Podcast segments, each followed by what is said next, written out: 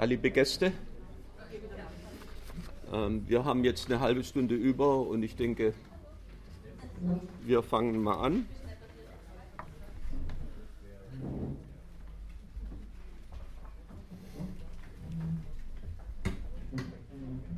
Es fehlen jetzt zwar noch ein paar wichtige Personen, die allerwichtigsten Personen sind natürlich immer die, die da sind. Insofern äh, begrüße ich euch herzlich. Äh, Bildung geht sozial ist das Thema unserer Tagung.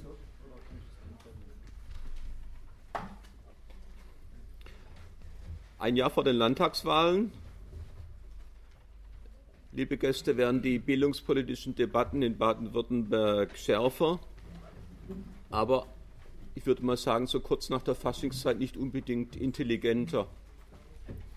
Die CDU, deren jahrelange Alleinherrschaft im Kultusministerium die Modernisierung des Bildungswesens blockiert hat, glaubt ausgerechnet mit, der, mit den Personalkosten der Gemeinschaftsschule punkten zu können. Das ist gerade das Hauptthema bei uns bildungspolitisch in den Zeitungen, die gerade mal 2% der gesamten Personalkosten im Bildungswesen ausmachen. Völlig ignorierend, dass es durchgehende Gemeinschaftsschulen bei uns überhaupt noch nirgends gibt und die sich entwickelnden Gemeinschaftsschulen selber noch zu 75 Prozent Hauptschulen sind. Die CDU schwingt sich zur Verteidigung der Realschule auf, der sie selbst jahrzehntelang die geringsten Verbesserungen zugestanden hat und die inzwischen selbst zunehmend die Rolle der Hauptschule übernehmen muss in Baden-Württemberg. Liebe Gäste, das sind keine Aufschläge für einen Wahlkampf, der den Bürgern Alternativen erkennbar macht. Das ist nicht mal Aschermittwochsniveau. Dabei wäre eine Bestandsaufnahme der Bildungspolitik dringend notwendig, die mehr ist als ein Krisenmanagement durch Auswechseln der Ministeriumsspitzen. Ich darf daran erinnern, die ersten Jahre unserer Landesregierung sind dadurch aufgefallen, dass die komplette Amtsspitze nach kurzer Zeit gewechselt werden musste. Die Ministerin musste gehen, die Staatssekretärin musste gehen. Klar ist, die Regierung Kretschmann hat Reformblockaden gelockert. Doch ist unsere Bildungslandschaft sozialer, gerechter, transparenter geworden. Ist die Zukunft der Gemeinschaftsschule als gleichwertiger Bildungsgang mit Oberstufe gesichert? Werden Erfahrungen der anderen Bundesländer genutzt? Wird die Gemeinschaftsschule mit Erwartungen überlastet? Etwa der, was auch gerade bei uns das Thema ist, denn seit gestern ist der Gesetzentwurf Inklusion bei uns in der Anhörung. Wird die Gemeinschaftsschule diese ganze Inklusion in Baden-Württemberg alleine stemmen müssen? Denn die anderen Schularten, Realschulen und Gymnasien, wehren sich mit Händen und Füßen dagegen? Oder werden Disparitäten verlagert, etwa von der Hauptschule zur Realschule? Wird sich die Förderung von Kindern aus Migrationsfamilien schon deshalb verbessern, weil diese Kinder nun auf sogenannten höheren Schulen angemeldet sind? Oder wird gar die soziale Spaltung zunehmend in die Schule geholt, wie es jetzt gerade passiert, bei der aus meiner Sicht doch wohl verfassungswidrigen, kostenpflichtigen Ganztagsbetreuung in den Grundschulen,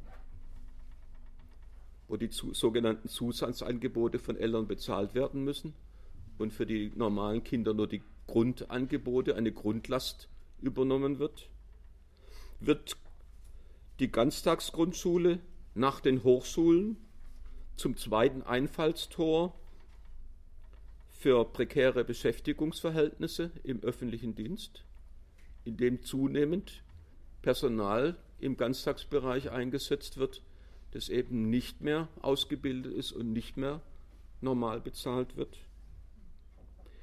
Bildung geht sozial. Geht Bildung sozial? Wie geht Bildung sozial? Das ist das Thema der Tagung heute und ich bin gespannt auf interessante Beiträge und Diskussionen am heutigen Tag. Ich begrüße zum linken Bildungstag zunächst unsere Referenten, die Caroline Butterwegge. Wo haben wir sie gerade? Caroline, herzlichen Dank, dass du aus Köln zu uns gekommen bist.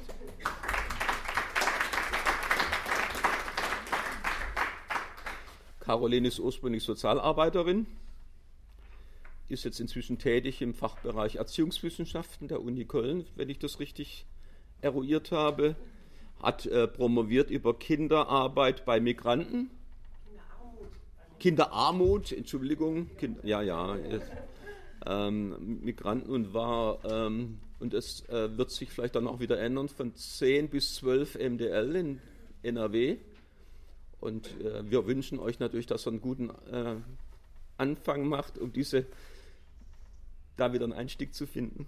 Herzlichen Dank, dass du da bist. Ich begrüße ähm, die Regina Kittler, die, wo haben wir sie? Die Regina ist äh, bildungspolitische Sprecherin der Linksfraktion und die Elke hier drüben. Die Elke ist Referentin für Bildung der Linksfraktion in Berlin. Und ich habe vorhin schon angesprochen, wir freuen uns natürlich ein bisschen zu gucken, wie in anderen Bundesländern die Erfahrungen Richtung Gemeinschaftsschule sind, die da doch ein paar Jahre voraus sind. Ich begrüße Dr. Joachim Friedrichsdorf hier drüben aus Tübingen. Er ist Rektor der Gebrüder Soll Schule, von Haus aus eigentlich ursprünglich mal Realschulrektor und äh, eine der wenigen äh, Realschulen, die selber den Übergang mit großem Engagement zur Gemeinschaftsschule äh, vollbracht haben.